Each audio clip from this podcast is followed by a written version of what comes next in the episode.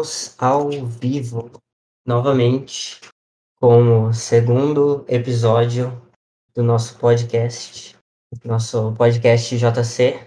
E nós estamos aqui hoje com os membros, alguns deles, né, os que puderam participar, os membros do Distrito 22A. Então eu sou o seu anfitrião, Helder Dalla Pria. Nós temos aqui o nosso administrador. Se apresente novamente, por favor. Oi, gente, eu sou o Rian. O Domingos, felizmente, ele vai chegar atrasado, né? Nosso outro apresentador. Mas nós temos aqui os nossos convidados. Primeiramente, a Sister Alves, presente. Oi, gente, tudo bem? Meu nome é Sister Alves. Temos o Elder Riquelme. Tudo bem? Eu sou o Elder Riquelme.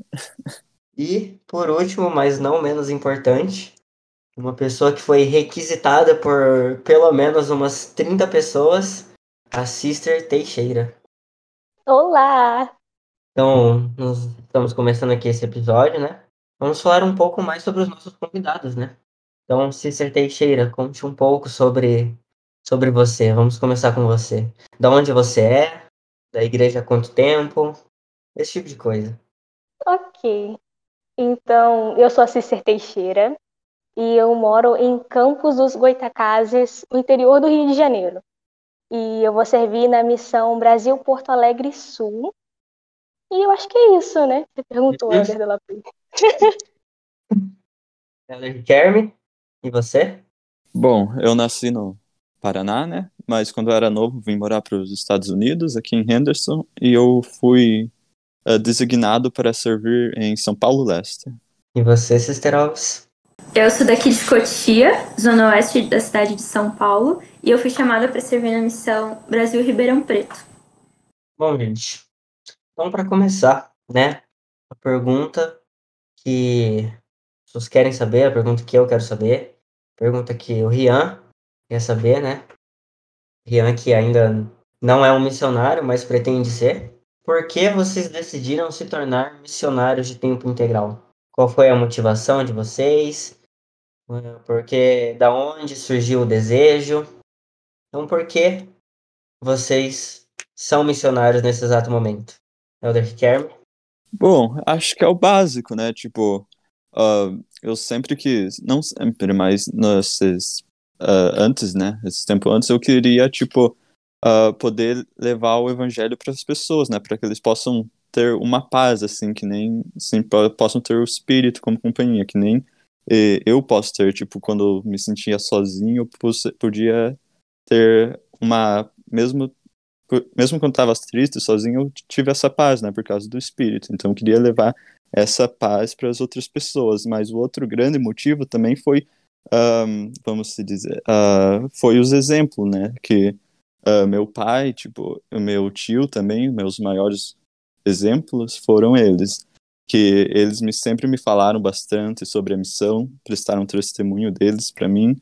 E mesmo meu pai me afastou, uh, ele se afastou da igreja, meu pai, né? Mas uh, eu quero, eu, tipo, eu quero uh, tentar trazer ele de novo para a igreja, mas é difícil, né, para ele. E também mais outro exemplo foi meu tio que Uh, quando tinha 16 anos, eu fui para o Brasil, de, de, eu estava passeando né, no Brasil, foi nas férias, e ele testou meu te, um te, o testemunho dele para mim, e foi um momento tão maravilhoso que me, mudou minha vida completamente desde aquele momento. E aí foi quando realmente decidi focar bastante na, na igreja. Tipo, focar, dar o meu melhor e a Cristo o, do melhor jeito que eu podia. Mas acho que ele foi o momento mais espiritual, um dos momentos mais espirituais da minha vida, quando ele prestou o testemunho dele para mim. Muito obrigado, André Riquelme. César Teixeira, a gente já tem ali no chat umas quatro, cinco pessoas falando César Teixeira, te amo, César Teixeira. Quero ver a Camille Kendrick. Seu nome é Kendrick? Camille Kendrick? Sim, Sister Teixeira, nem sabia que a gente tinha time, mas já estão no seu time, Sister. Então, fale é para porque... o povo, Sister. Fale para o povo, ah. é eles que querem. Por que, que você está servindo uma missão? Manda um beijo para eles também. Ok. Um beijo para todos, meus fãs aqui de Campos. Vocês sabem que eu amo vocês também. E eu estou muito grata pelo mutirão que vocês organizaram para eu estar aqui hoje. Mas, então, respondendo a pergunta do Elter Zalapria, eu tive várias experiências que me ajudaram a sentir que eu deveria servir uma missão de tempo integral. E o FSY e a minha bênção patriarcal foram algumas dessas coisas que me fizeram parar e dizer, ok, eu preciso fazer isso. Mas duas coisas que, sem dúvidas, foram o estopim, a cereja do bolo ali na minha decisão, é, foram, primeiro, as pessoas que eu conheci na época da escola. Eu acho que eles me proporcionaram essa, essa primeira experiência de olhar para as pessoas com os olhos espirituais, sabe? Eram pessoas que estavam procurando o propósito delas na vida, pessoas que estavam preocupadas com o futuro e com o relacionamento familiar deles, e eram pessoas que não se sentiam totalmente seguras. E quanto mais eu ouvia as histórias delas, mais eu sentia vontade de compartilhar tudo aquilo que eu sabia e que tinha o poder de ajudar. E essas coisas eram as verdades do evangelho. E perceber que o evangelho ele realmente abençoa indivíduos e famílias me fez querer compartilhar o conhecimento que eu obtive. E o segundo motivo é, pelo qual eu fui, eu decidi virar uma missionária de tempo integral, é, foi o conhecimento de que lá no campo missionário estão alguns dos, algumas das experiências que podem me ajudar pelo resto da vida. Então, a parábola das dez virgens é provavelmente a minha parábola favorita da Bíblia. E nessa parábola, o óleo ele podia ser comprado no mercado. Mas eu sei que na vida o óleo da preparação ele pode, ele tem que ser acumulado gota a gota. E quando, a gente vive de uma maneira digna, né, da presença do Espírito Santo. E eu sinto como se a cada momento da minha vida, uma gotinha desse óleo foi adicionada ali na minha lâmpada e as frequências reuniões sacramentais, as orações em família, tudo adicionou a cada gotinha na minha lâmpada. E, e Cada um desses atos de dedicação e de obediência foram como uma gota que eu acrescentei à minha reserva. E é assim que eu sempre vi o momento de servir uma missão de tempo integral. E as experiências que eu vou adquirir lá. Vejo a missão como uma gota desse óleo que eu tenho que adquirir por mim mesma. Eu não posso adquirir por, por conta dos meus pais, porque eles serviram uma missão, coisas do tipo. Lá estão as experiências que eu preciso.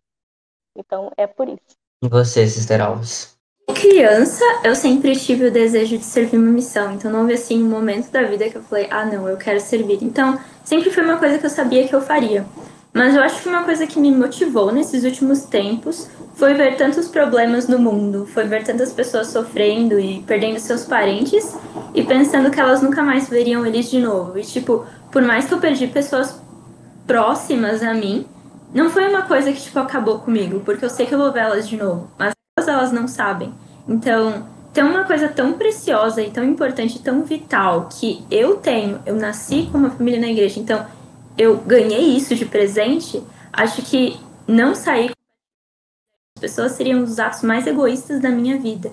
E realmente ter a oportunidade, ter recebido um chamado para compartilhar isso com as outras pessoas nesse momento especificamente, é realmente uma das coisas que eu sou mais grata ao Pai Celestial. Muito obrigado, gente, por compartilharem. Bom, nós somos todos do mesmo distrito, né? Felizmente nós não estamos com todos aqui.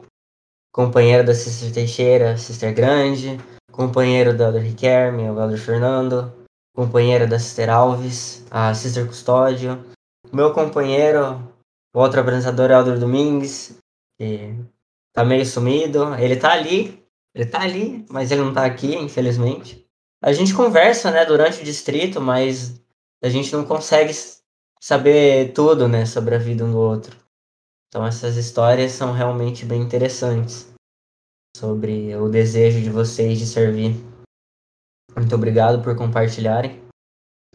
É, vocês têm uma, alguma mensagem para os seus companheiros que não estão aqui nesse momento, mas que, se tudo der certo, talvez eles entrem, entrem aqui um pouco atrasados? se tudo der certo. Vocês têm alguma mensagem para deixar? Citer Alves, você primeiro. Falando um pouco sobre a sua companheira, né? Que você conhece desde criança?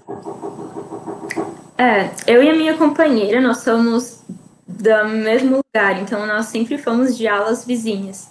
E dividimos a mesma capela. A mãe dela foi minha professora de seminário. E aí foi engraçado que quando eu abri, eu já tinha aberto meu chamado, ela abriu dela e ela mandou mensagem e perguntou qual dia você entra no CTM? E eu falei, ah, dia 2 de junho. E ela falou, nossa, eu entro no mesmo dia. Aí falou, nossa, imagina a gente cair no mesmo distrito. Tipo, isso pra gente ia ser incrível, né? Aí, uma semana antes, já mandaram a foto do distrito e, tipo, tava lá, a gente no mesmo distrito. Eu pensei, nossa, que incrível. E, tipo, a gente era as únicas missões diferentes no distrito. Então a gente pensou, nossa, talvez a gente seja companheiras. E aí, no dia da gente ser designada, a gente foi designada uma depois da outra, né? O presidente designou as duas seguidas. E a gente olhou e falou, a gente vai ser companheira. E realmente, no dia que começou o CTM, a irmã Cruz compartilhou que a gente seria companheiras. E engraçado, né? Porque é uma pessoa que é tão próximo de você e você pensa que você sabe muito sobre a pessoa. Mas realmente, quando você tem um companheiro, seja no CTM ou seja na missão, você realmente consegue aprender muito com a pessoa, tanto espiritualmente, tanto sei, fisicamente ou intelectualmente. E é bom porque a gente vê que sempre tem coisas para aprender com as pessoas e com os exemplos delas. E realmente a gente começa a amar mais a pessoa, sabe? Vira mais do que um amigo, vira uma pessoa que você admira. Isso é um pouquinho do que eu tô conseguindo aprender com a minha companheira. É, muito obrigado, Sister Alves. Quero mandar um coraçãozinho pro Brian, que tá mandando vários coraçõezinhos no chat. Muito obrigado, Brian, um grande amigo meu. E Sister Teixeira. Você conhece uma, uma sister chamada Sister Grande? Porque ela acabou de entrar na live. Ela está assistindo a live. O que você tem a dizer para sua companheira Sister Grande? Tá brincando que ela tá assistindo, mas não tá participando. Ela tá almoçando com a família, né? Então tá meio Coisa difícil. bonita, né, Sister Grande? Mas eu tenho que perdoar porque ela esperou por mim tantas vezes. Ela é sister tão paciente. Então, tranquilo, tranquilo. A gente te entende. Essa, essa é a sua mensagem para ela, Sister Grande? para Sister Grande? Você não tem nada a dizer sobre o CTM com ela? O CTM com a Sister foi bem parecido é, com, a, a, com a Sister Alves e a Sister Custódio. A gente foi se apro aproximando aos pouquinhos, sabe? Mas agora nós já somos grandes amiguinhas. Ser grande é maravilhosa, é uma pessoa extremamente inspiradora. E eu amo demais ter ela como companheira. Eu sei que realmente o Pai Celestial sabia que nós precisávamos uma da outra. E é isso, eu amo ela. E se ser grande, venha logo pra cá, por favor. Não me deixe sozinha. Isso, Sister, você não tá sozinha, né? Tem outros três missionários aqui com você. Mas e você, Elder Riquelme? Como é ter o futuro 70 barra apóstolo Elder Fernando como seu É. companheiro? É, o cara é bom, né? Aprendi, ele, aprendi bastante com ele, né? E no começo, tipo, a gente ah, foi meio. ah, a, gente, a, a gente acabou se aproximando mais, sabe, durante o CTM, assim. Mas, é, o, a gente pode, eu queria que ele estivesse aqui, né? A gente poderia aprender bastante com a experiência dele, mas, é, ele tá no shopping agora, não sei, só foi passear comprar, com- sei lá. Elder Riquelme explanando o companheiro dele. Muito bom. Ai, ai. Então, gente. Falamos um pouco sobre vocês, falamos um pouco sobre seus companheiros. Agora vamos falar um pouco sobre as nossas instrutoras. né? Eu acho que elas não estão vendo a live nesse exato momento. Então. Mas talvez elas assistam a gravação, talvez elas entrem depois. Mas. O que vocês acham das nossas instrutoras? Primeiramente a irmã Cruz e a nossa instrutora noturna, a irmã Baldino. Como foi a experiência de vocês com elas? Os tempos um a um, os tempos de dupla. Como foi para vocês? Quem gostaria de começar? Bom, eu pergunto quem gostaria, mas eu vou escolher a Sister Teixeira para começar pra gente.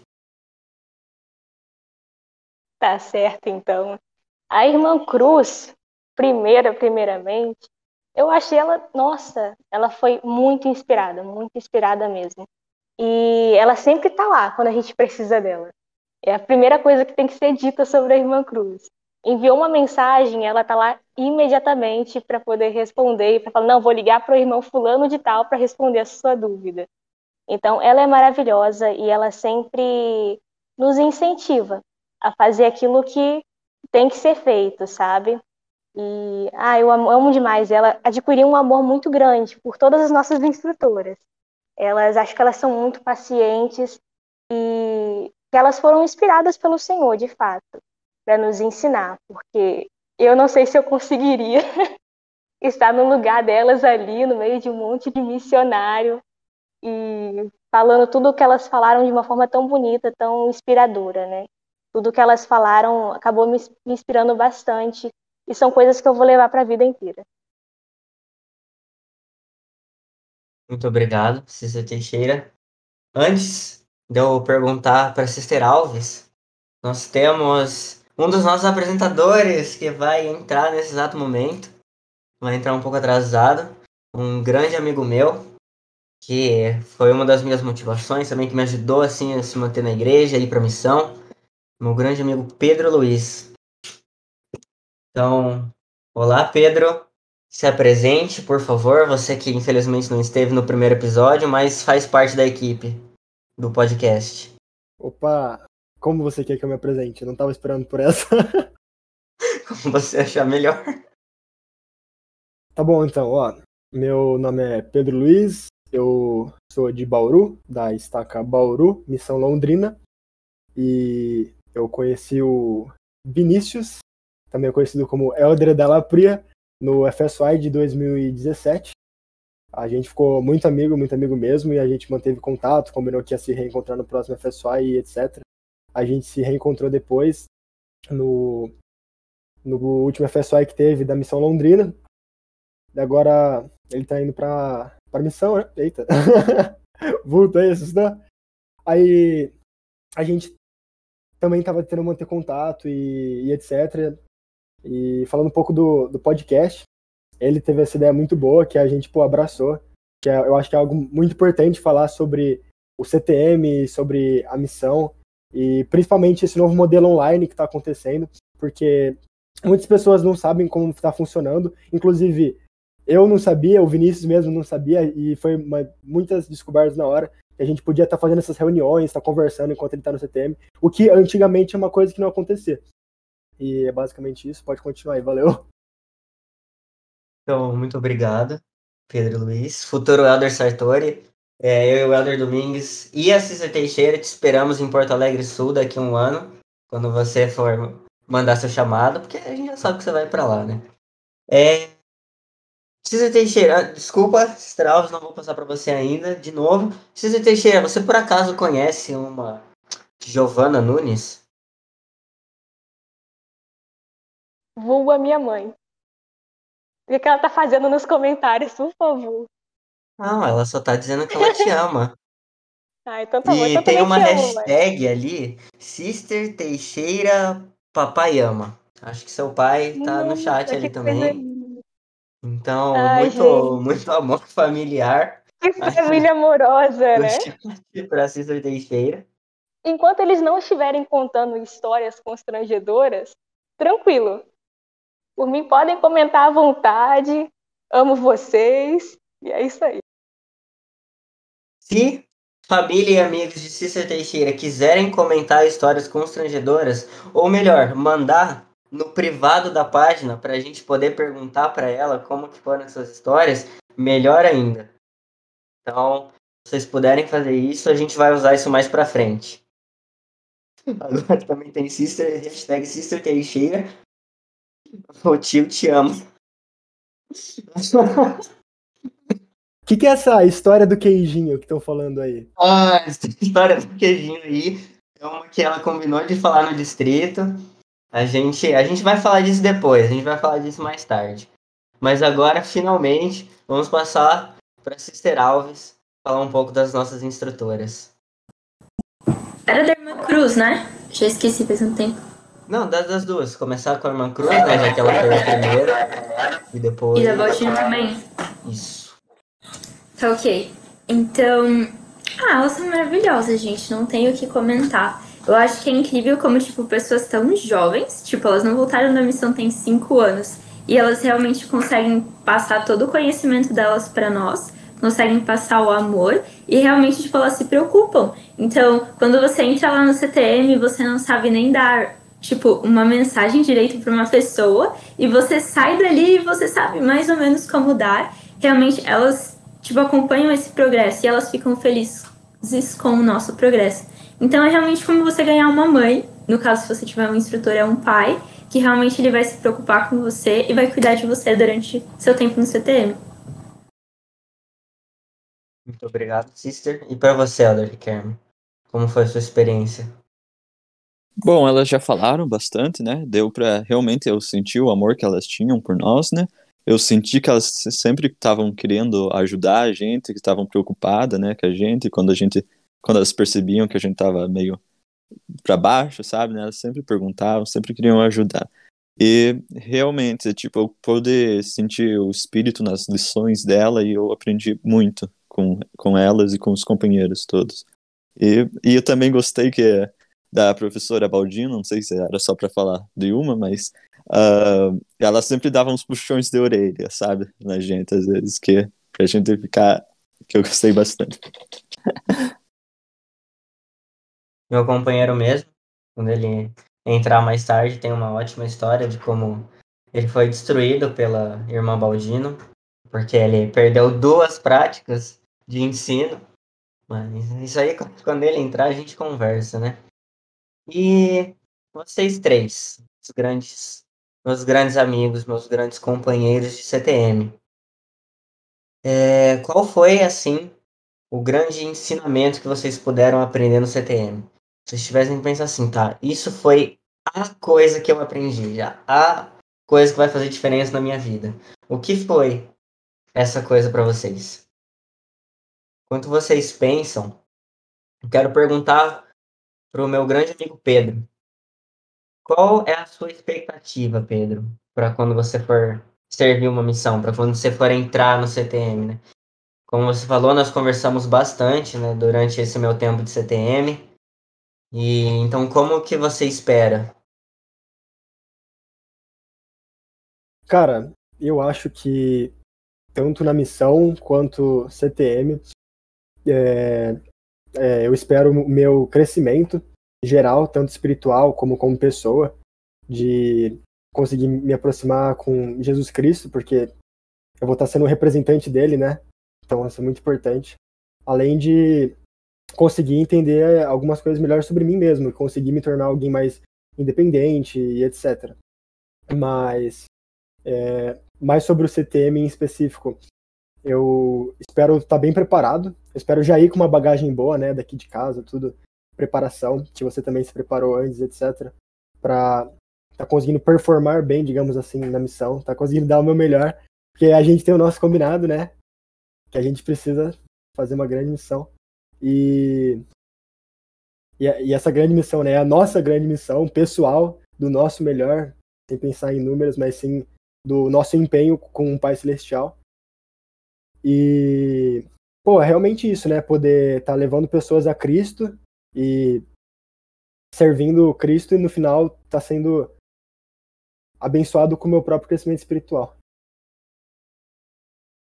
Muito obrigado, Pedro. Então, sósia da Ana Kendrick. O que você aprendeu no CTM, assim, que te fez refletir sobre a sua vida? Primeiro, obrigada, tio Jairo, que com certeza foi a pessoa que falou que parece com Ana Kendrick. Te amo. E respondendo a sua pergunta, então, Ana Della é, nossa, eu aprendi muitas coisas com CTM online paciência principalmente. Mas uma das coisas que eu aprendi, que me marcaram, foram até com você, com a Detalapria, que foi a verdade de que nós é, pensamos muito no poder daquilo que a gente fala, mas nós, que nós não imaginamos o efeito que o, o nosso silêncio também pode causar. Isso me marcou de uma forma muito grande. acho que você falou lá no início, em, um, em uma reunião de distrito que a gente teve. Mas eu acho que o aprendizado que mais me marcou durante, durante esse período de CTM foi o de que, primeiro, nós precisamos fazer a nossa parte, para depois, depois nós sermos capazes de ajudar as outras pessoas. Isso era algo que eu já tinha noção, mas que pela primeira vez eu vi com os meus próprios olhos a importância, sabe? Eu aprendi que quando nós estudamos as escrituras e quando nós aplicamos as verdades delas nas, nas nossas vidas, é, a gente fortalece o nosso testemunho e os conhecimentos das verdades que podem nos ajudar a ajudar outras pessoas. As escrituras elas não estão ali só para nos dar a chave para aumentar o nosso entendimento de algumas verdades eternas. Elas também estão ali para nos dar forças para enfrentar os nossos desafios de hoje. E todas as pessoas também precisam dessa, dessa força que a gente adquire. E nós podemos ajudar elas a alcançarem essa força é, quando nós aumentamos a nossa própria espiritualidade. Então, isso é algo que me marcou bastante no CTM. Foi algo que a gente aprendeu com uma, com uma intensidade muito grande e que é algo que eu vou levar para a vida inteira. Primeiro, pensar no, na minha espiritualidade e depois que ela estiver boa, eu, vou, eu sei que eu vou conseguir ajudar outras pessoas. Muito obrigado, sister. Bom, eu não sabia que era uma competição, mas tem bastante gente no time da Sister Teixeira. Caso seja uma competição eventualmente, dá pra ver que, que ela, ela vem forte aqui para competir. E nossa querida instrutora, Irmã Cruz, está no chat, mandou vários coraçõezinhos. Irmã Cruz, nós já falamos um pouco sobre você e a Baldino, né? Já deu uma comentada. É, eu recomendo você, assim, olhar as avaliações com o coração aberto, porque o que a gente ouviu aqui, irmã Cruz, você vai ter que, vai ter que ver no, no vídeo depois, hein? Mas continuando agora, né? Sister Alves, CTM para você. O que foi o seu grande aprendizado? Foi uma coisa que eu saquei, que eu me toquei há alguns dias atrás. A gente estava revisando sobre expiação bastante, né? E realmente, acho que estava eu, minha companheira e a Sister Grande numa sala falando sobre expiação. E a gente se tocou que realmente o fato de nós estarmos aqui na Terra hoje foi porque Jesus Cristo se dispôs a pagar o preço pelos nossos pecados lá na pré-existência. Então, o fato de hoje nós estarmos respirando aqui agora e falando com todo mundo nesse podcast é porque Cristo fez isso. Então, muitas vezes tem pessoas que pensam: ah, não, eu quero colocar mais Cristo como o centro da minha vida, ou eu quero aprender mais sobre Cristo para ele ter um espaço maior no meu dia a dia. Mas não existe isso, porque Cristo já é o centro da sua vida. Ele já é o único motivo por você estar tá vivendo e o único motivo que você tem a chance de crescer e ser um ser melhor no futuro. Então, realmente, o quesito que nós precisamos é reconhecer, ajudar as pessoas a reconhecer quem é Cristo e que Ele é o ponto central da vida delas, assim como Ele é o da nossa vida. Obrigado, Sister Alves. Para você, Elder Riquelme. Olha, eu espero pelo menos assim uns 5 minutos de fala, considerando que você foi companheiro do Elder Fernando. Então. da onda, cara.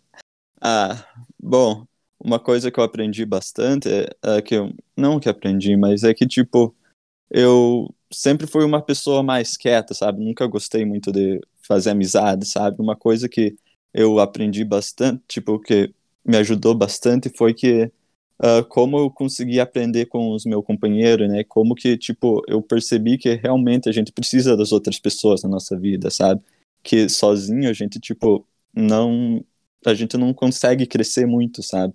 E como eu aprendi com como eu já tinha falado antes, né? Como eu tinha aprendido com cada um de vocês bastante. E mais uma coisa também que a Arma Teixeira já meio que falou é que como missionários, a gente. As, as pessoas precisam de alguém que demonstre amor para elas, né? Que demonstre, tipo, que escute elas. E essa é uma das nossas missões, né, como missionário, e a gente só pode fazer isso por demonstrar real, real amor por meio do, do espírito, né? Que sem o espírito a gente não vai ter esse conseguir ter esse amor sozinho, né? E a gente só consegue ter o espírito com, obediência, né, às regras e procurando se aproximar de Cristo diariamente, porque uh, sem o espírito eu, eu não consigo ter muito amor para as pessoas assim, não, tipo, quando quando eu realmente recebi o espírito como companheiro na minha vida, eu consegui sentir muito amor pela muito mai, amor maior pelas pessoas assim. E é isso que a gente precisa demonstrar precisa demonstrar para as pessoas na missão, né? O amor que nós temos por elas. Muito obrigado, Ana Riquelme. Então, interessante até, Ana Riquelme, que você comentou essa questão de amizade, porque ontem nós tivemos um certo desentendimento, né, com um certo e-mail não sei se você lembra disso, Elder Riquelme, Sister Alves. Pelo jeito que você está rindo, a memória parece que ainda está bem, bem vívida. César Teixeira, eu até ia te perguntar sobre isso, mas eu acho que você caiu na hora. Então, fica meio difícil. Mas. Sister Alves, conte para nós. Você conseguiu o e-mail do Elder Riquelme? Ah, tá naquele e-mail lá. Mas, tipo, eu não peguei o do Elder Fernando ainda. Eu ia, tipo, antes da gente ir, na terça-feira, pegar o do Elder Fernando e o do Elder Riquelme. Você pode contar pra gente o que aconteceu ontem?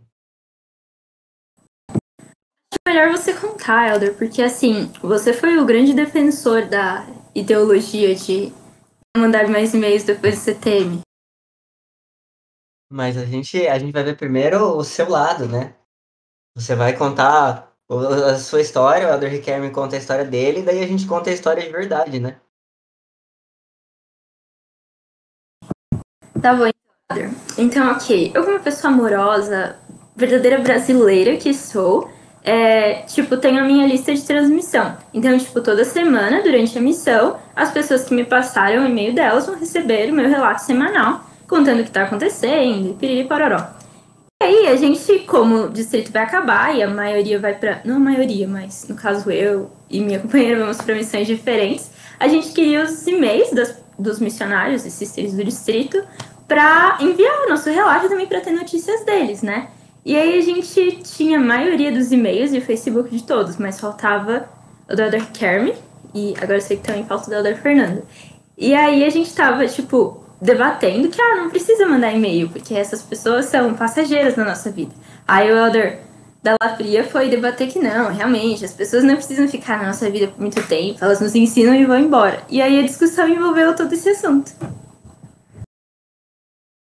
Beleza, Vini, é bom saber mesmo que as pessoas, elas, não, elas são passageiras. Não, legal. É isso aí mesmo. Não, não, pera. Nossa, a gente, a gente tá em tanta sintonia que eu ia te perguntar agora a sua opinião sobre isso, antes de eu perguntar pro Elder Riquelme. É incrível como você já, já pegou a visão. A minha opinião é que é um absurdo escutar um negócio desse. É um absurdo, não, porque nós podemos realmente compreender que há momentos e momentos de nossas vidas e que pessoas têm suas vidas individuais. Mas a minha opinião é que é, posso dar até um exemplo da missão, né? Que é um negócio que é, eu, o Helder da Lapria e o, e o Helder Domingos, a gente estava comentando, a gente fez uma mini atividade nossa falando sobre nossas bênçãos patriarcais. E na minha bênção patriarcal, vou até compartilhar com vocês, falava sobre missão, e uma parte falava sobre que na minha missão, que eu ia ter a oportunidade de fazer, eu nunca teria a oportunidade de mensurar é, o impacto que teria. É, não sei exatamente como é que era, mas fala, falava mais ou menos que para eu não me importar com números, porque não, não era mensurável o impacto da minha missão. E às vezes é, com pessoas também a gente fala não, porque conheci tal pessoa, mas ela passou pela minha vida. Mas cada pessoa deixa um impacto, deixa uma marca em você. E eu penso isso até como questão do nosso exemplo, porque a gente tudo que a gente faz com nossos familiares, nossos amigos e etc., é o nosso exemplo que está marcando as pessoas a longo prazo. E, querendo ou não, a gente pode se afastar dela, mas elas continuam fazendo parte da história da nossa vida terrena aqui, né? E de preferência, aqueles que a gente gosta mais, manter o contato, né? É isso aí. Perfeito, perfeito, Pedro. Muito obrigado. Quero mandar um coração pro Brian, que ficou triste com o que eu disse. Mas, ó, gente, calma, eu falei, a versão da Sister Alves, a versão da Derrick Kerm, depois tem a versão verdadeira. Então vocês podem ficar tranquilos aí, esse suspense. Tem a Mas- gravação, vocês podem entrar lá e ver saindo essas palavras da boca do Elder Fria. completamente sem contexto, completamente sem contexto. Eu vou dar todo o contexto bonitinho pra vocês. Mas antes disso, Giovanna Nunes mandou: Ser mãe de Sister é algo divino, me traz um sentimento de orgulho e uma sensação de parte do dever cumprido. Você tem alguma palavrinha para sua mãe, Sister Teixeira, considerando essa mensagem amorosa? Eu quero falar que eu entendo bastante o porquê que ela se sente assim, porque eu sou realmente uma filha muito boa para ela. Então, mãe, parabéns. Aí. E André Riquelme, agora a sua versão da história do e-mail, André. Por que você estava tão relutante em passar o seu e-mail pra gente? Não, eu só tava brincando mesmo, só, só pra zoar, não era nada sério. Bom, é, eu antes, é, como eu tava falando, né, antes da, desse CTM, eu sempre, eu nunca tive isso, tipo, mídia social, né, eu nunca liguei muito, tipo, pra amizade, como eu falei antes, né, eu sempre, tipo, passou, foi parte da vida e passou, mas du- durante o CTM eu realmente percebi que como a gente precisa das pessoas, e eu só tava meio que enchendo, sabe? Não tava falando sério pra vocês. Você pode compartilhar pra, pra gente, pro chat, um pouco dessas brincadeiras que não eram sérias? Um pouco das coisas que você disse pra gente? Então, é isso que eu falei, tipo, que você conhece a pessoa e acabou, foi o que eu falei. Tipo, Tipo, passou, foi parte da vida. experiência com os seus colegas de trabalho? Ah, tá. Então, quando eu tava trabalhando, né, eu realmente tava, eu me aproximei das pessoas que eu tava trabalhando, mas, tipo, ah, depois que eu saí do trabalho, né, eu, eu ah, mandei os meus papéis e recebi a designação, né, eu saí do trabalho e depois a gente meio que parou de falar, sabe? A gente já foi parte da vida, assim. Eu mandei, eu até mandei mensagem para eles, mas eles não responderam. Então, como você pode ver, as pessoas tem as pessoas que concordam com o que eu digo, né? Porque tipo passou e elas nem ligam mais, entendeu? Bom, agora eu vou explicar todo o contexto para vocês, meu querido chat, meus queridos companheiros de CTM, meu querido amigo Pedro, meu querido amigo Brian. Bom, o que aconteceu?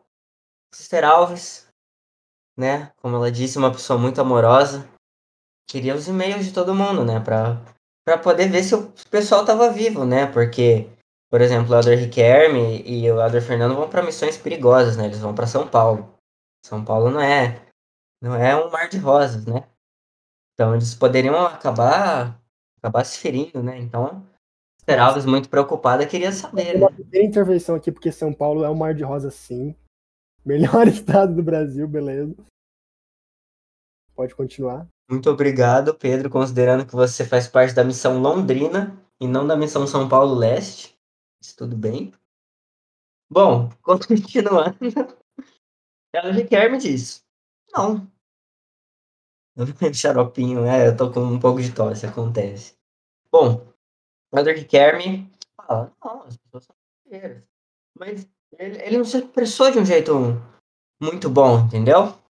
Então eu quis dizer que eu entendia de onde ele estava vindo, sabe? Eu não, não quer dizer que eu estava compactuando com a ideia, mas eu entendo, eu entendo. As pessoas elas realmente são passageiras, assim. Algumas não são, né? Como por exemplo o Pedro e o Brian, aqui para vocês.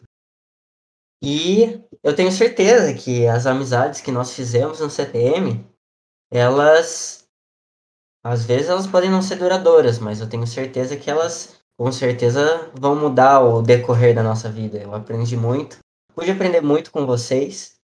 Espero que vocês também tenham aprendido muito com todos os outros. E assim, a gente vai mandando e-mail ali e é isso, né, gente? É. Coraçãozinho. Mas essa, essa é a história do e-mail. No final deu tudo certo, aparentemente. Ninguém. Ninguém ficou chateado. Ninguém ficou chateado. E vai todo mundo mandar e-mail um pro outro aqui. Bom, agora vou perguntar pro Pedro. Pedro. Agora que você ouviu as minhas palavras, Pedro, você, você está, seu coração está mais amenizado, sabendo que eu não vou te abandonar? Olha, não sei se amenizado seria a palavra mais, mais apropriada. Sim. O Vinícius, ele, ele, ele, é uma. Ele é uma pessoa de, de palavras difíceis de compreender às vezes. Mas, apesar das palavras de difícil compreensão, tem um coração muito bom. E eu sei que lá no fundo, lá no fundo, ele, ele, ele dá grande valor para os amigos deles. Ou eu espero, pelo menos. Tô brincando. Não, mas, mas é, é realmente muito, muito legal. Eu ainda conversei bastante com você, né, Vini? Com você, com o Brian, sobre a influência da, das boas amizades é, no decorrer da, da, nossa vida. Inclusive a da nossa com a FSY, porque principalmente quando você é jovem, você passa por vários problemas e tem, assim, vários momentos difíceis da sua vida e que só outros jovens vão compreender. Você pode falar com pessoas mais velhas e elas vão te ajudar. Você pode falar com pessoas mais experientes e elas vão te ajudar. Mas quem vai compreender aquilo que você está passando é quem também passa por isso da mesma maneira que você. E eu e o Vinícius, nós passamos por vários problemas parecidos e, assim, um foi um grande suporte para o outro. Mesmo a gente estando, assim, bem distante fisicamente, a gente sempre foi é, muito próximo por passar por ocasiões muito parecidas. E isso acredito que tenha fortalecido muito um ao outro com o passar do tempo. E isso eu posso falar mesmo com a Helena, o Brian, vários amigos aqui de Bauru, que realmente são fundamentais para o nosso crescimento espiritual. E não é à toa, né, que tem a organização dos jovens, dos rapazes das moças. Se fosse algo algo irrelevante, não teria todo esse programa que a igreja faz, investe com acampamentos afessuais. E só agora dando algum adendo aqui, eu queria falar que o Clodoaldo, ele disse que São Paulo é um paraíso sim, que ele serviu na missão São Paulo Leste. Então minha, minha tese está comprovada aqui. E a gente e tem outra, teve um, uma mensagem da Aninha Alvarenga, que ela disse que a Sister Família te ama, tem várias mensagens de apoio. O chat está muito positivo hoje, está bem bonito de se ver. Várias pessoas apoiando o serviço missionário de vocês. E é, ele tá falando São Paulo é perfeito, isso mesmo pessoal aqui do time de São Paulo, isso aí, família. E estão falando. Inclusive, aqui... esse comentário de São Paulo é perfeito foi feito pela Sister Alves, que está aqui exatamente, mas está falando pelo chat. Até, até aí a gente está representando no chat, não importa de que maneira. E, e tem a gente não pode esquecer, só lembrando da história do queijinho, e perguntaram aqui se a Sister sabe cozinhar. Não sei qual que é a premissa dessa história. Esse foi um bom embalo. Então, vamos passar, né, para história do queijinho, Cícero. Eu vou dar um contexto aqui para vocês. Essa história do queijinho, ela na verdade já, já tinha que ser já tinha que ser contada antes, mas a gente estava aguardando para o podcast. E o que aconteceu? É, Sister Teixeira, você quer explicar como que foi todo, todo o andamento do CTM em volta de descobrir a sua história do queijinho? Leuda, se você quiser dar o contexto aí, na sua visão, sabe? Porque para mim foi diferente. Eu fui a pessoa zoada. Se você quiser contar na, na, na visão dos outros missionários, fica à vontade. Primeiro, diga para nós como você se sentiu sendo zoada pelas suas habilidades culinárias. Infelizmente, eu não posso culpar ninguém. É, não, não, tem, não tem a quem culpar, sabe? Além de mim mesma. Mas eu tô melhorando. Eu tô melhorando, gente. Inclusive, é, Sister Grande deveria estar tá aqui agora, porque ela tá de prova de que esses dias eu fiz um, um brownie muito bom. Eu acho que foi um brownie aquilo, mas ficou, ficou top. Meu, eu, eu preciso aproveitar esse momento aqui e fazer uma pergunta. Não sei se vão conseguir me responder, mas e a Sister que botou fogo na parede? Qual que é essa história aí mesmo? Vocês já descobriram? Essa é a Sister Teixeira e essa é a história do queijinho. Ah, então Olha só. Não, é porque essa história, ela, ela, assim, chegou em mim de uma maneira muito misteriosa. Porque um dia eu, eu tava conversando com o Vinícius e com o Helder Domingues, aí eles estavam contando de algumas histórias do CTM e tal, e chegaram na história. Não, porque ah, tem também aquela história da ciência que botou fogo na parede. Eu falei, oi? Aí falou, não, a gente tá tentando descobrir o que, que era o alimento inflamável que consegue botar fogo numa parede. Era um queijo, então, esse alimento inflamável? Não era um queijo, era um queijinho, é diferente. Aparentemente, lá no Rio de Janeiro, né, onde esse Teixeira mora, tem uma pipoca chamada pipoca do Lelei. Hum. Essa pipoca, ela vem toda recheada de queijinho e bacon. Sister Teixeira aparentemente foi tentar reproduzir tal pipoca e queimou a casa dela. E é essa é a história que a gente quer ouvir nesse exato momento. Mas vocês não querem esperar os outros chegarem, não? Porque o, o Helder Domingues era a pessoa que estava mais ansiosa para saber dessa história. Sister Teixeira mostrando seu amor ao próximo. É, olha Pensando em. Elder Domingues, que infelizmente chegou atrasado, então ele vai ter que ver a gravação para ficar sabendo da história. O momento da história é agora, sister. Inclusive faz Eu o tava adiando esse momento há tanto, por tanto tempo, vocês não têm noção. Eu tô CTM inteiro adiando isso. Minha nossa.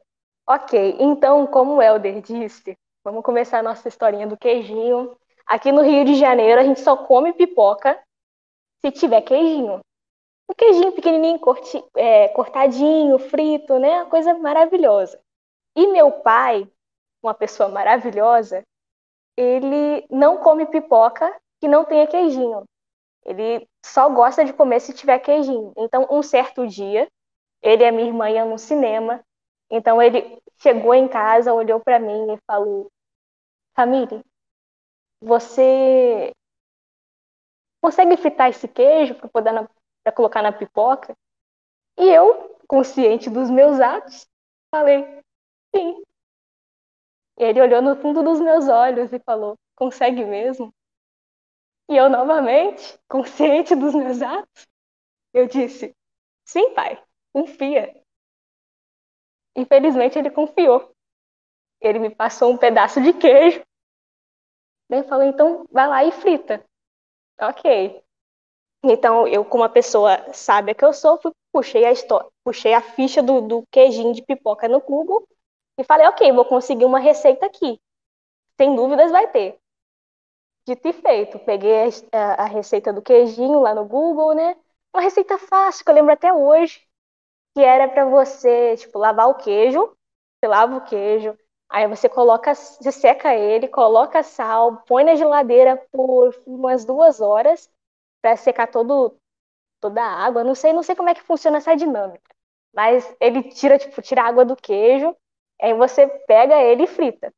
Fiz tudo perfeitamente, só faltou pegar uma régua para poder medir o queijinho na hora de cortar. Foi lindo, lindo, lindo, lindo. E aí, então, chegou a fatídica hora em que eu fui fri- fritar. Peguei uma panela de óleo quente, uma panela gigante que a gente tem lá em casa. Botei e enchi de óleo. Pensa numa panela cheia. Foi aquela panela. Enchi. Mas eu enchi como se não houvesse amanhã. Eu falei, ok, esse queijinho vai mergulhar ali ele vai fazer o trabalho dele. Peguei os queijinhos, cortadinho, bonitinho, fui colocando de um a um dentro do, do- da panela de óleo quente, né? Esperei o óleo ferver, que eu não sou besta. Coloquei ali dentro, tirei um, botei um, colo... tirei um. Botei um, tirei um. Botei um, tirei um. Saindo lindo. Ok. Chegou em um momento em que eu coloquei um queijinho dentro da panela com óleo quente e ainda tinha água dentro dele. Então, o que, que aconteceu? A panela começou a pegar fogo. E eu vendo aquilo, meu cérebro não estava funcionando muito bem na hora. Eu vi aquele, fo eu vi aquele fogo na panela, eu falei, o que, que eu vou fazer? Então, pensei, o que, que apaga o fogo? Ninguém, é, ninguém adivinhou ainda? A Sister Alves adivinhou. O que, que apagou fogo, Sister Alves? Olha, quando você tem um fogo com óleo, você não pode usar água. Você usou água, Sim, não, agora, cheio. agora eu sei, agora eu sei, eu aprendi com os meus erros, que o que eu deveria ter feito era pegar uma tampa, alguma coisa e vedar a panela para tirar o oxigênio dali e o fogo parar. Mas naquele momento eu não estava pensando. Então, naquele momento, eu peguei um copo d'água. A panela estava cheia de óleo quente, novamente, vamos relembrar isso, tá? Cheia, cheia. Pensa na panela cheia. Peguei um copinho de água. Isso que eu tava aqui, assim, com, com, com a água e, o, o, e a panela, minha irmã apareceu na, na porta da cozinha. Ela olhou para mim e ela sacou o que ia acontecer antes que eu, antes que eu soubesse, ela já, já tinha entendido o que ia acontecer. Então ela gritou: Mimile, não. Em um segundo ela estava na porta da cozinha, no outro ela estava trancada dentro do banheiro. Só que ela me avisou tarde demais. Ela tá ali rindo agora, né, Sara? Parabéns. E aí ela me avisou tarde demais, eu joguei a água no óleo quente. Quando eu joguei a água no óleo quente, subiu aquela labareda. Foi uma labareda realmente, foi, foi bem feio. A labareda alcançou o teto. E se alcançou o teto, ela se expandiu. Foi para toda a cozinha. A cozinha ficou preta. Minha avó apareceu na, na, na cozinha, olhou, minha cozinha. Todos choramos. E essa é a história do queijinho. A versão encurtada, né, teve mais choro, teve mais gritaria, mas essa é a história do que essa é a base da, história do queijinho. Aí com essa história, nós podemos pres presenciar um milagre, né, que aconteceu de fato, de não ter se machucado ninguém. Porque, pô, E complicado. não ter me machucado, porque o senhor me protegeu naquele momento. Ou Eu continuei dentro da cozinha. Ninguém estava lá. Eu continuei ali abaixada, assustada, né? Naquela labareda, naquele, naquele fogaréu, saindo de dentro de uma panela. E quando eu olhei de novo dentro da panela, o que, que aconteceu? Estava seca. O óleo inteiro foi no fogo. Não sei como é. Você não pode dizer que não estava ninguém lá. Tava você, o fogo e o Espírito Santo. Exatamente. Exatamente. E ó, e uma pessoa, ó, teve dois comentários aqui do chat extremamente importantes. O primeiro é: não sigam essa receita. E o segundo, não façam pipoca com queijinho na missão. Porque esse- A, a receita, a receita era boa. Não, a receita não vamos, não vamos desmerecer a receita, porque a, a receita era boa. A prática que foi um pouquinho, né? Mas Pode eu fiquei com uma dúvida. Você falou assim que tava tudo indo certinho. Aí teve um queijinho que tinha água. Por que, que esse um queijo ainda tinha água, Teixeira? O que, que você fez com esse queijo para ele ainda ter água? Eu não sei, eu acho que eu não sequei ele muito bem, entendeu? Eu não sei o que aconteceu com ele, qual foi. O que, que- o que deu errado ali. Mas quando eu joguei ele, ele começou a botar fogo na panela. Começou aquele foguinho. Fazer o quê? Peguei a água. Realmente, assim, uma, uma história incrível. Uma história, assim, que faz pensar que o Senhor, ele... Quando o Senhor quer proteger os seus filhos, ele, Ele protege protege. seus filhos. Uma coisa Deixa- engraçada é que a Cícero Teixeira ela ficou tipo fazendo um desafio com o distrito, né? Quero ver quem acerta até o final do, do CTM. E aí ela falou que era uma coisa que, tipo, usava como acompanhamento junto com uma coisa que começa com P. Aí eu pensei, queijo? Mas não tem como uma pessoa queimar queijo. Tipo, não é possível queimar queijo. Aí eu falei, não, vou falar aleatoriamente, né? Queijo. Ela, nossa, você acertou. E eu tava me perguntando como, Cícero, você tinha conseguido. Mas agora deu pra entender que teve a ver com a água. Mais difícil mesmo. Exatamente. Se não fosse Sister Alves, não saberíamos dessa história. Que a Sister Teixeira só ia contar a história se a gente acertasse. E a Sister Alves acertou. Mas ela não acertou pensando em pipoca, né? Porque uma das dicas era que era um acompanhamento de algo que começava com P. E Sister Alves, como um bom paulista, né? Pensou em presunto. Porque, né? Presunto e queijo Uma, uma ótima combinação, mas pipoca, essa, essa foi inesperada, Mas, pra falar a verdade. Por favor, pessoal do Rio, por favor, se pronunciem no chat. Falem que a gente, todo mundo come como pipoca com queijinho, não deixa. Eles se pronunciaram. Eles se pronunciaram. Várias gente comentou aqui que pipoca com queijo e bacon é vida, a melhor coisa que tem. Exata, pipoca do Lele é a melhor. Podem comentar. Eu tenho certeza que todo mundo aqui já comeu pipoca do Lele. Se tiver queimadinho, então, né, sister? Nossa, uma Se delícia. tiver aqui. Não, não. Lele nunca queima. Vamos, vamos defender o Lele aqui. Lele é um profissional. Eu que não era profissional na época. Talvez eu tente fazer na missão, não sei. Talvez Bom, Helder da Lafia e É, Helder Domingos que eu não estiverem esteja perto, no mesmo assim, distrito que você quando você tiver essa ideia. Mas se você quiser tentar, assim, você tem, você tem seu livre-arbítrio, sabe? Você só discute com a sua companheira antes, pra ela ficar preparada. certo, tá certo. Helder Domingos, eu acho que ele ainda tá chocado. Ele, ele tava querendo saber dessa história há tanto tempo. Não, quando eu soube que era um queijinho. Nossa senhora, eu disse, não, é impossível uma pessoa fazer isso. Mas é possível Por sim. meio da- de coisas pequenas, são feitas as grandes. Não é isso que a gente aprende? É verdade. Nossa, inclusive, eu tenho um anel, inclusive, aqui, que ele tem essa frase, né? Que, que é, grandes conquistas através de pequenos começos, né? Você realmente conseguiu uma grande conquista com um pequeno começo, né, Sister Teixeira? E assim, Mas o demais Impressionante. foi, foi, a, foi a cena pós-crédito. Porque sempre tem uma cena pós-crédito. Era eu sentada no sofá, falando, ok, eu tenho que contar pra minha mãe agora. Que eu queimei a cozinha. O que, que eu faço? Então eu comecei a elaborar um monólogo na minha cabeça. Não, se eu tiver que morrer, eu vou morrer, né? Eh, Mamãe, mamãe não vai me matar. Será que ela vai me matar? Não, não vai. Então eu comecei a pensar, não, como é que eu vou explicar isso pra ela? Aí eu elaborei um texto lindíssimo. Nossa, minha mãe ia sentir pena de mim, ia me abraçar e falar: Minha filha, tudo bem. Então eu elaborei uma coisa linda, um, um discurso. Quando minha mãe abriu a porta, o que aconteceu foi: comecei a chorar. Comecei a chorar. Mãe, eu queimei a pipoca, que acabou com a cozinha inteira. E ela começou a rir, e eu, tipo, chorando lá. mas está viva, e é isso que importa. Ela continuou rindo depois que ela viu a cozinha ou teve um, um problema? Peçam, por favor, pela versão da minha mãe aí nos comentários. Porque ela, sem dúvidas, tem uma versão só dela.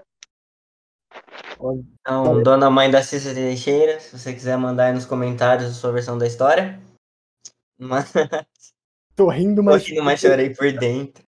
Bom, agora continuando. Elder Domingues apareceu. Diga olá, Elder Domingues. Você que é um dos anfitriões, que chegou atrasado. Olá, e aí, como é que tá todo mundo? Melhor bem, Elder. Melhor agora. O Pedro já agora. entendeu. Melhor agora. Ele que é meu grande companheiro. Criamos juntos esse podcast. Agora, continuando. Antes da gente falar sobre a história do queijinho da Teixeira, a gente tava tendo uma vibezinha assim de fraternidade, né? De amizade. Pedro contou a nossa história, né? No FSY, como a gente se conheceu. O grande Brian, um coraçãozinho pra você, Brian sempre. Então, pegando, voltando, né, nesse clima de fraternidade, eu queria perguntar para os nossos convidados as experiências de vocês na URM. Vocês têm alguma experiência assim com o FSY, com algum acampamento, com algum amigo específico no decorrer da vida de vocês? Cícera Teixeira já falou bastante, né? Então, vamos deixar ela por último, vamos deixar ela descansar um pouquinho. Cícera Alves, você tem assim alguma experiência que foi a experiência na sua juventude? Envolvendo tipo, amizade, eu não consegui entender essa pergunta direito, desculpa. É, envolvendo amizade. Em algum acampamento, em algum FSY, que assim, você conheceu um bom amigo que mudou sua vida, ou você conheceu alguém que assim te passou uma mensagem que Eu mudou seu que- coração. Eu acho que não precisa ser necessariamente no sentido da amizade, de, de conhecer ou fazer amigo, mas na amizade no sentido de ser com outros jovens mesmo, de fraternidade, estar tá junto com as pessoas da organização, ou com a organização mesmo, alguma atividade da ORM que você achou muito importante, relevante, nesse sentido no geral. Pode Exato. Entendi. Um, acho que os FSUAs realmente foram, tipo, as atividades envolvendo jovens, assim, que foram realmente muito importantes. Mas o primeiro FSUA que eu fui, minha estaca ela não era convidada. Porque minha estaca já ia fazer uns seis anos que não era convidada e eu decidi me enfiar com outra estaca. Então eu não. Outra estaca não, outro, tipo, São Paulo Interlagos, e eu sou de São Paulo Oeste. Então eu não conhecia ninguém e tive que fazer amigos.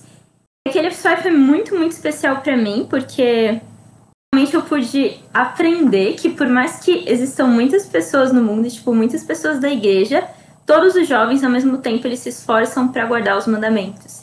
E tipo, antes eu me sentia muito sozinha, não sei se porque minha ala não tem tantos jovens, eu não via tipo os jovens tendo um exemplo tão bom, sabe? Eu vivendo o evangelho corretamente. Mas aquele acampamento para mim mostrou que sim, a igreja tem muitos jovens bons e eles realmente se esforçam para fazer as coisas certas. E, nossa, foi muito especial. Tipo, acho que todo mundo tem esse efeito no primeiro FSY, você sai deslumbrado com tudo e com o espírito, você vê como é diferente de um acampamento normal. E realmente você chora muito e dá muita risada ao mesmo tempo e realmente aprende muito. Eu acho que esse foi o meu FSY favorito. O FSY do ano passado em si eu fiz bastante amigos, já era com o pessoal daqui mesmo, então fiz amigos e, tipo, fortaleci minhas amizades, mas não troco por nada os dias do acampamento na FSY. E o seu FSY online? Ah, é verdade, é verdade.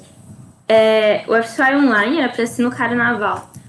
e eu ia ter 18 no carnaval porque eu faço aniversário em maio. Então eu iria. Ok, veio a pandemia, né? E atrasou. E aí o FSY anunciou que os jovens que já estavam inscritos e teriam 18 na data do FSY podiam participar normalmente.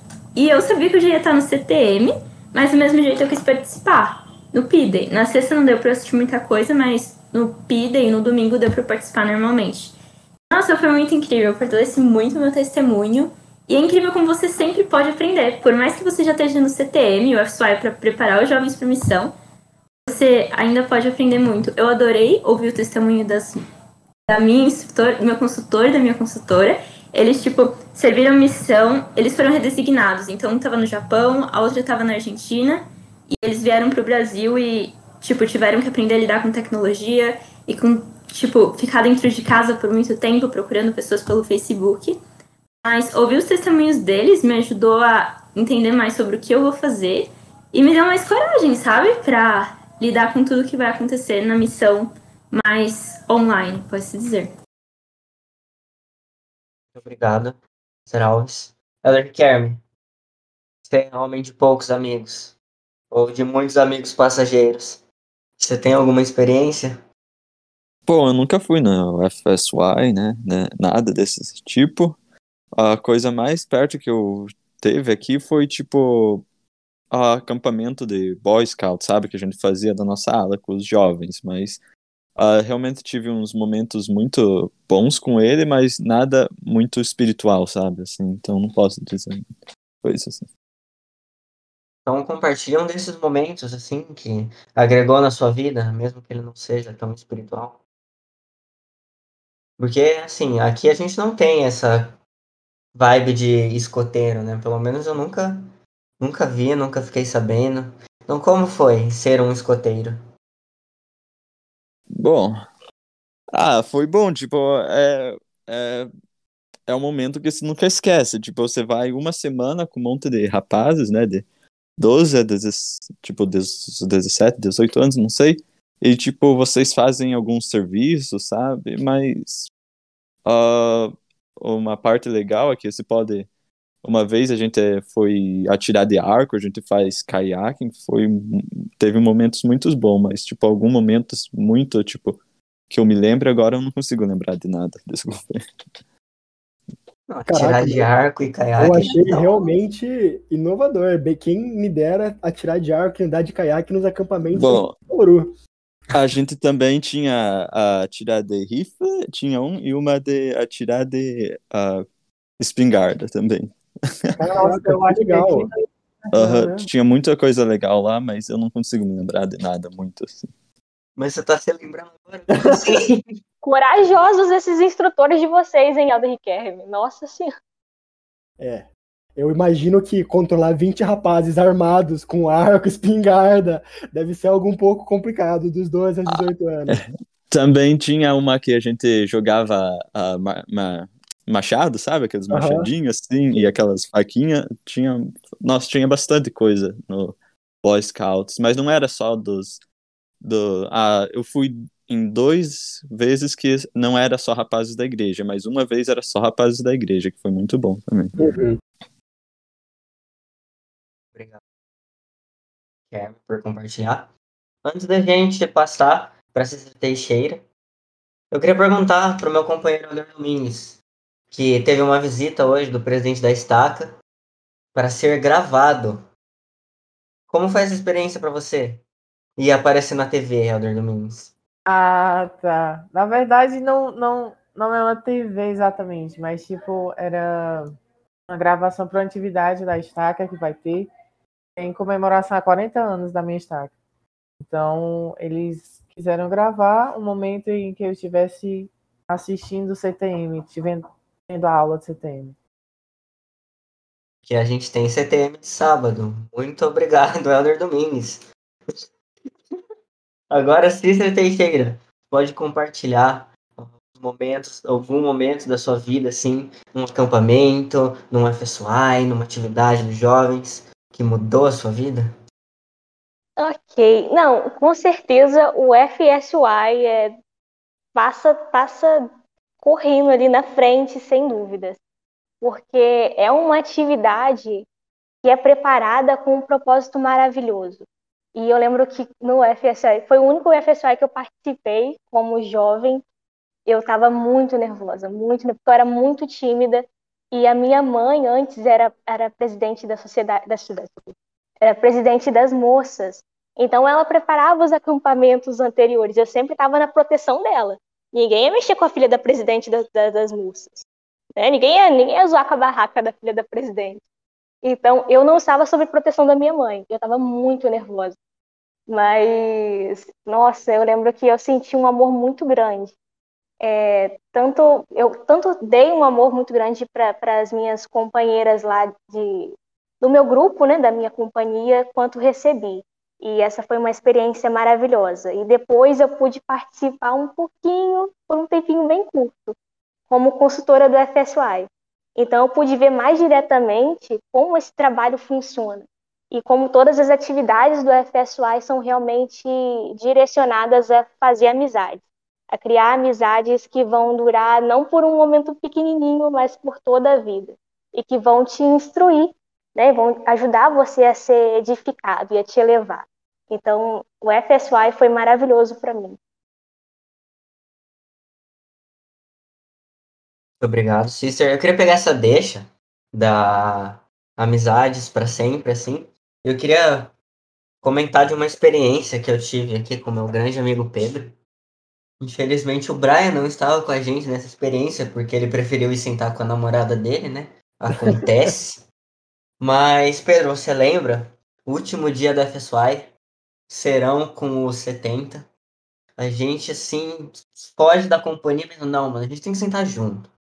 A gente tem que, a gente tem que sentar junto. E a gente não sabia por quê. Pode explicar, Pedro, por que, que a gente precisava sentar junto naquele serão? Posso. É... É, uma, é uma história muito marcante, acho que tanto pra mim, tanto pra você. Mas. ahn, vamos. Vamos começar, né? Eu e o Vinícius, a, a gente tinha um, um certo problema, uma certa dificuldade nossa. E. E a gente queria saber como a gente podia resolver essa dificuldade. E essa dificuldade nossa estava nos afetando negativamente, inclusive durante a FSY.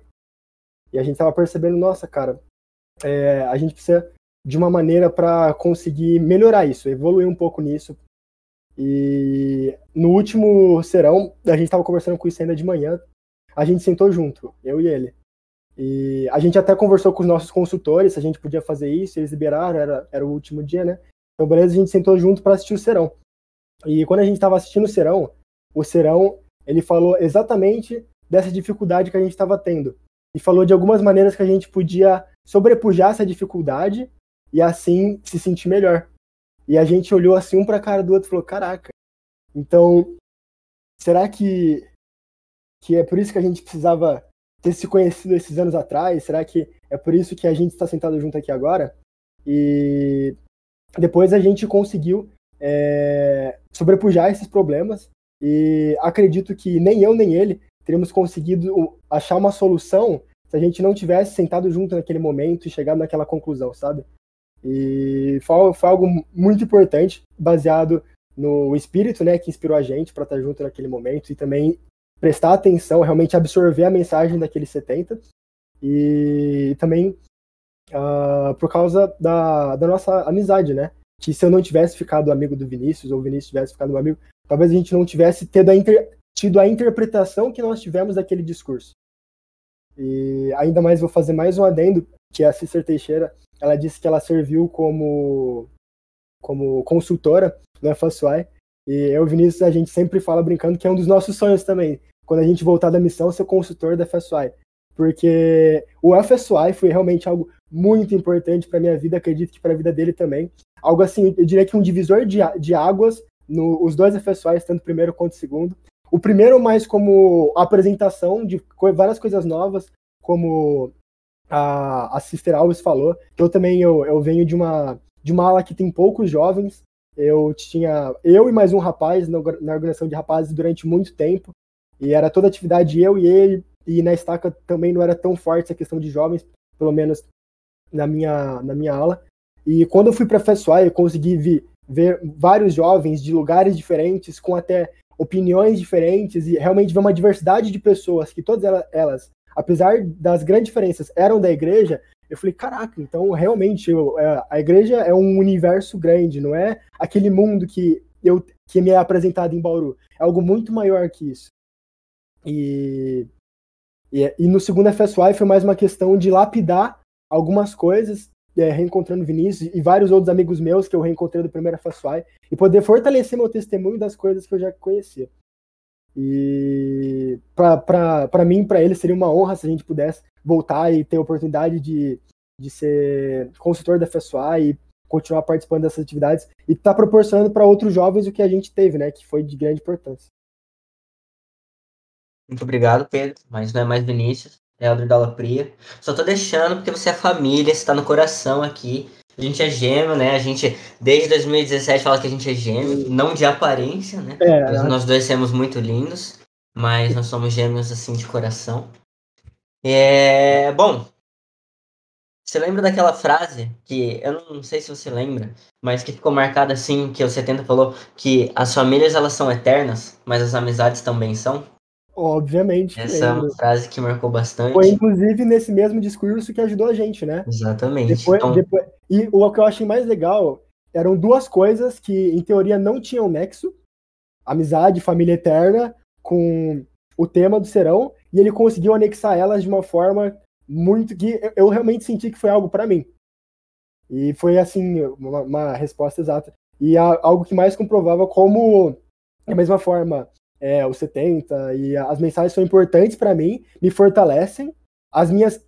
É, cultivar boas amizades também pode ser algo que me fortalece e me, me ajuda muito. Obrigado, Pedro. Então, Elder Riquelme, as amizades elas são eternas também, ok? Elas não são só passageiras. Algumas são, mas tem algumas que são eternas. E agora, Heller Domingues, você que chegou atrasado, você que está em silêncio, quero perguntar para você as suas experiências como jovem, como um garoto feliz. Não as nossas experiências de companheiro, né? Porque assim, a gente já virou é. amigo 1010, a gente respondeu lá o questionáriozinho sobre companheiro, mas sobre a sua história na ORM. Bom, a minha história da URM foi baseada de muita assim, timidez. Eu era muito tímida quando eu era mais, muito jovem, sabe? Quando eu entrei na URM, eu vi as dificuldades do que era ser um jovem, porque o que a gente aprende na primária é bem diferente quando a gente é jovem, porque são outras coisas ensinadas, coisas mais específicas. Então, mesmo assim, eu sempre gostei de estar na UR. E também em todas as atividades.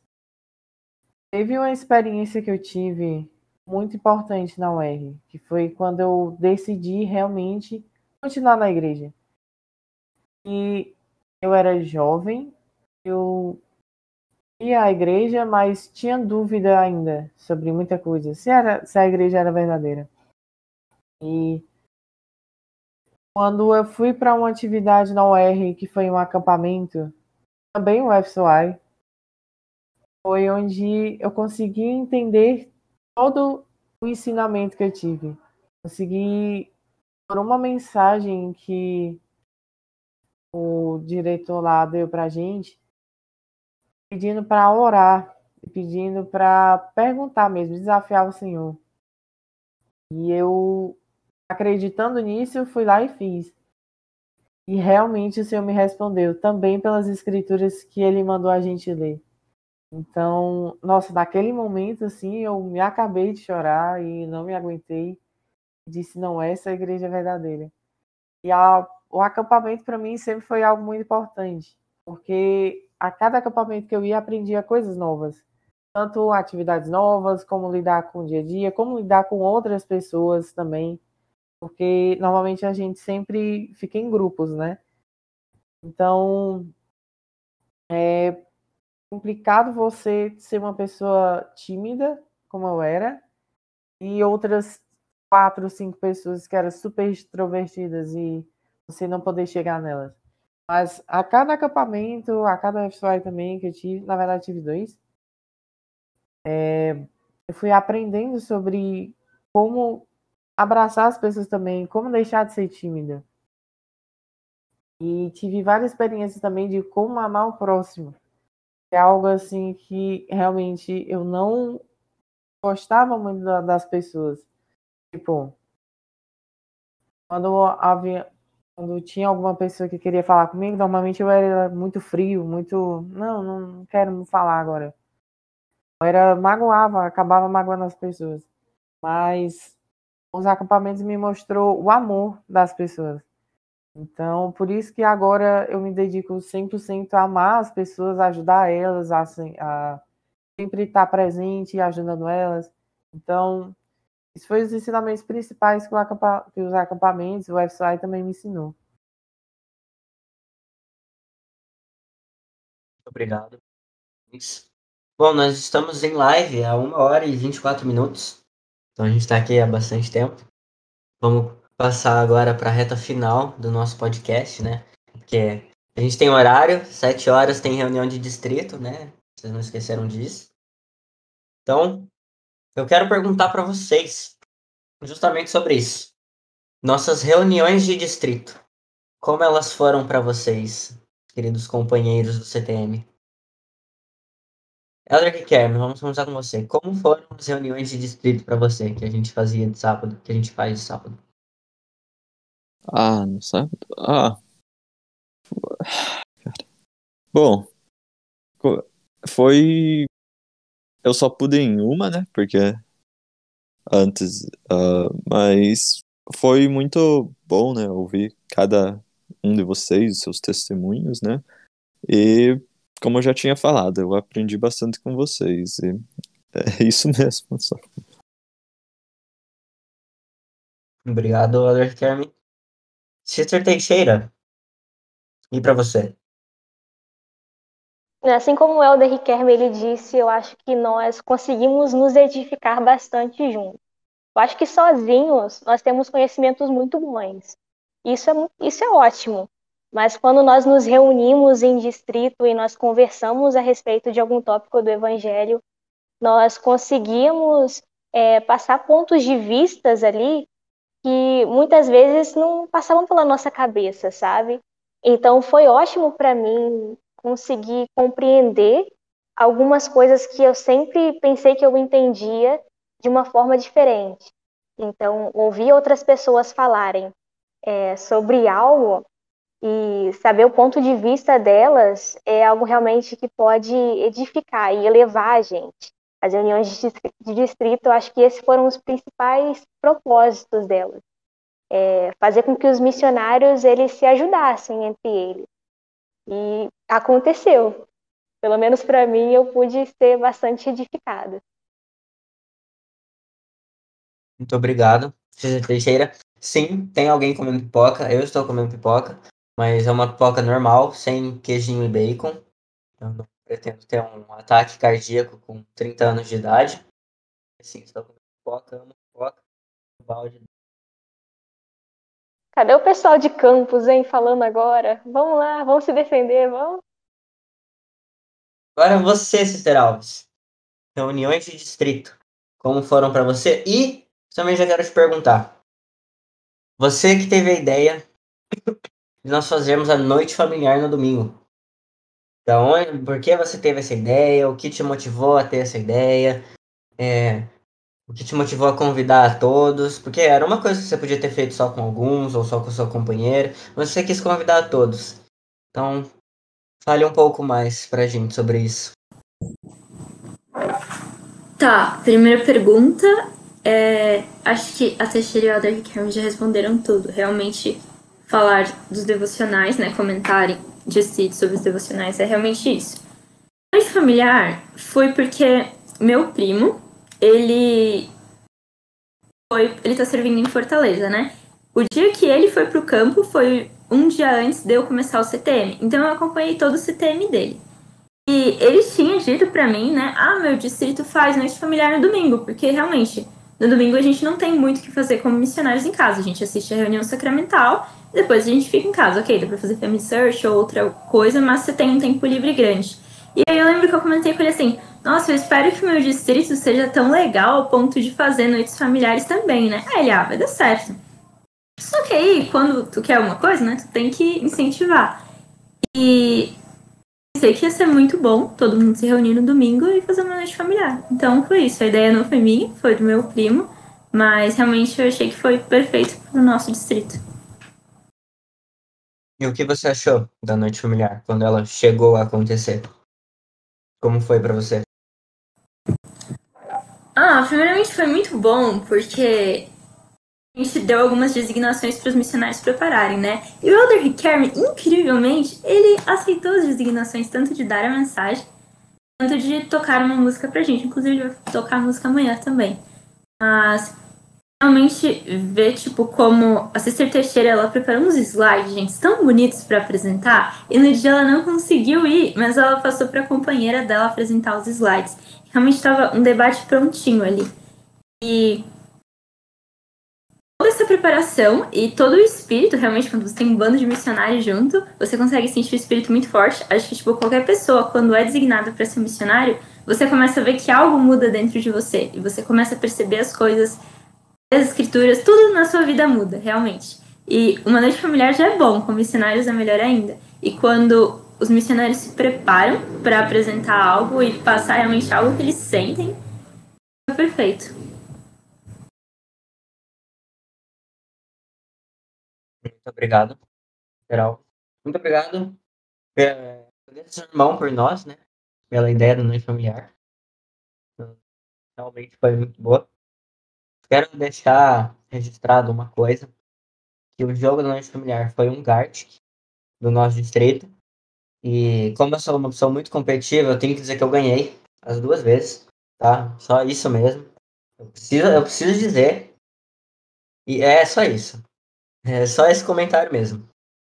E agora? Comentário. Você só ganhou porque eu preparei a lista do Gartic, então eu não podia ficar dando as respostas todas as vezes. Mas se eu não tivesse preparado a lista do Gartic, eu teria ganhado. É, sister. O mais, ele só ganhou porque eu não estava na reunião familiar. Nossa, Bom, ele só ganhou porque gente, eu deixei. Eu deixei a gente pode resolver isso amanhã, então. A gente pode fazer um de novo, já que, já que já que todo mundo tá cheio das desculpinhas, né? Mas tudo bem, então. Tudo bem. Amanhã a gente vê. Amanhã a gente vê. Mas agora, né, continuando, a pergunta mais esperada, pelo menos para mim. Quais as expectativas de vocês para o campo missionário? Nós passamos três semanas no CTM. Nós vamos ter. Nós temos hoje, né? Nós temos domingo e nós temos segunda-feira. E na terça-feira nós viajamos para o campo. Não no caso de Teixeira, né? Que vai ficar num hotel chique no, na segunda-feira. Mas terça-feira estamos no campo. Quais são as expectativas de vocês? Uh, Elder Ricardo, para começar. Bom, eu só vou chegar em São Paulo Leste, né? No sábado. Mas eu acho que eu vou vai ser uma, uma boa oportunidade para conhecer pessoas, né, que para fazer amizades e, e, isso também é uma dos pontos, né, que a gente vai para conhecer missionários também, mas eu acho que uh, vai ser uma também vai ser uma oportunidade que eu vou poder crescer e me aproximar mais de Cristo. Uh, e, e espero que eu consiga uh, não sei, cara.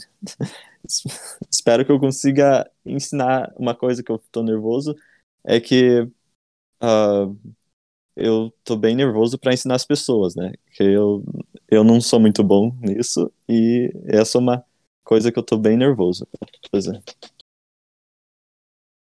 Muito obrigado, Dr. Carmen. Pelas práticas que nós tivemos, eu tenho certeza que você vai ser um ótimo missionário. Que você vai conseguir superar esse nervosismo. Uh, Sister Alves, para você, quais são suas expectativas? Além de mandar e receber muitos e-mails.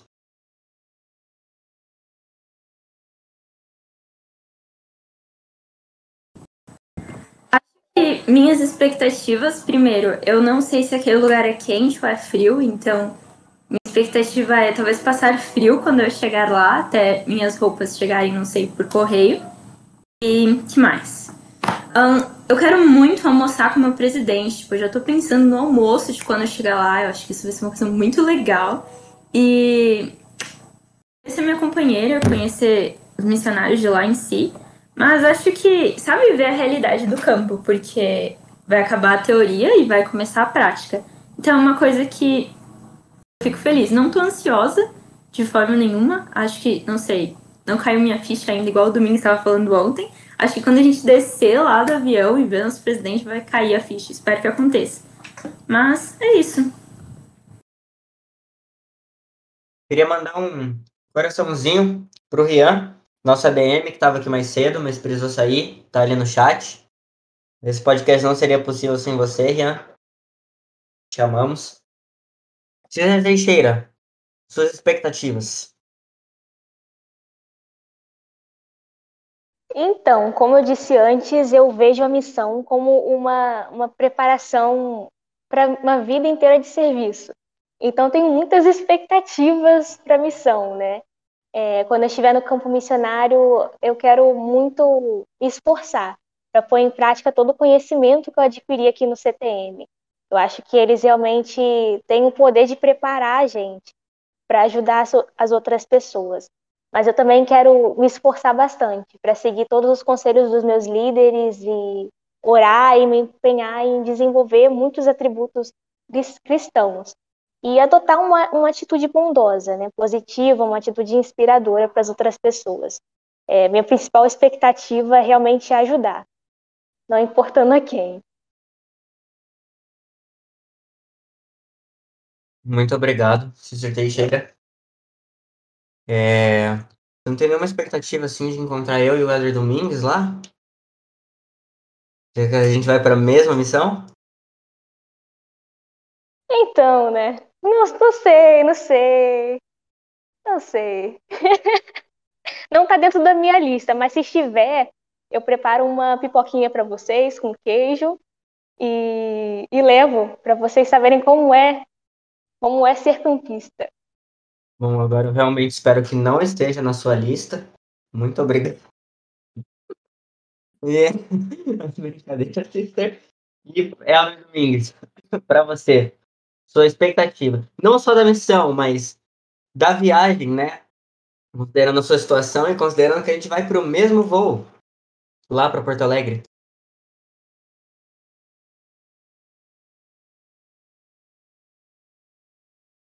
Ador Domingos. Então, assim, minhas maiores expectativas são, além de, de conhecer pessoalmente, conhecer a Sister Teixeira, que tá na minha lista sim, mesmo eu não estando na sua, viu? É, eu quero saber mais, porque tipo, é dois anos de experiência de uma vida sozinho, basicamente. Não, claro, com um companheiro, mas uma vida que você vai lidar como a, é, se comportar com outras pessoas, como lidar com situações novas no dia a dia, como organizar o dinheiro, a roupa, a casa. Então, tipo, tem experiências que vão acrescentar também nossa vida. Eu estou muito ansioso para experimentar cada experiência, cada desafio da missão. Claro, não vai ser fácil, nem para mim, nem para ninguém. Mas se confiarmos no Senhor, com certeza vai dar tudo certo. E é uma coisa que eu estou mais esperando. São os desafios da missão. Obrigado, Elder Lins. Bom, as minhas expectativas, né, considerando que eu também faço parte do distrito, então vou dizer. Minhas expectativas são receber e-mails para as pessoas saberem que eu tô vivo, para eu saber que elas estão vivas também, né? Então tenho essa expectativa de receber e-mail. Mas se eu não receber, tudo bem também expectativa de conhecer o meu companheiro, finalmente, pessoalmente. Inclusive, a gente precisa confirmar né, o voo e daí a gente já reserva o lugar um do lado do outro ali no, no avião para Porto Alegre. Precisa fazer isso aí. Conhecer o, o 1,53 da Cícero Teixeira.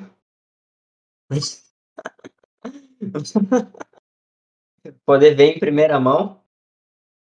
E, né, Outra expectativa que eu tenho é Pedro, Porto Alegre Sul 2022. Exatamente, tava Isso esperando. É... Eu já ia ficar é... Não tinha como não, não, comentar essa expectativa aqui. E quem sabe, né, Brian? Brian, daqui duas semanas, quando seu chamado chegar, quem sabe? Talvez. Mas eu tenho.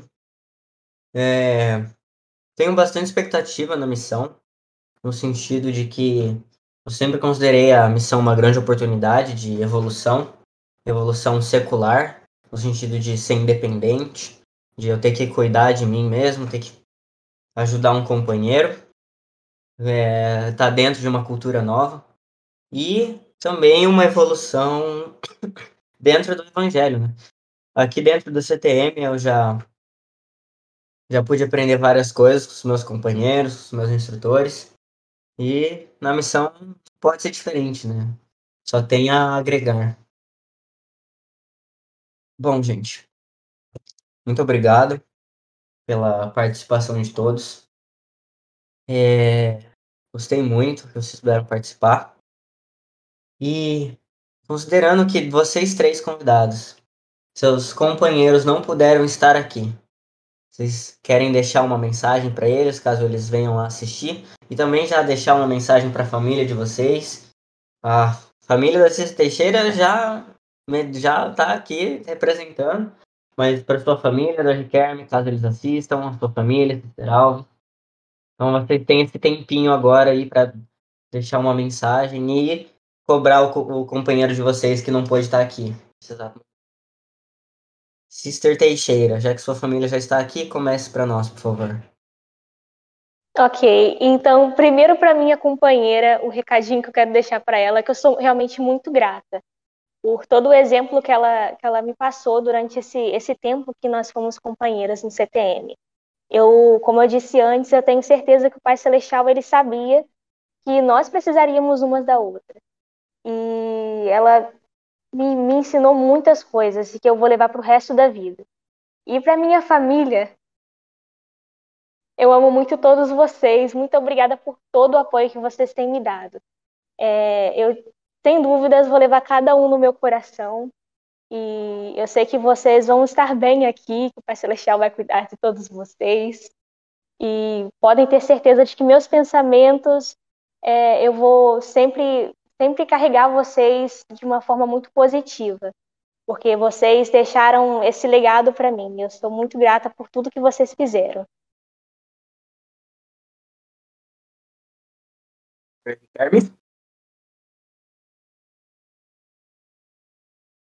Falou, eu? Não deu pra escutar direito.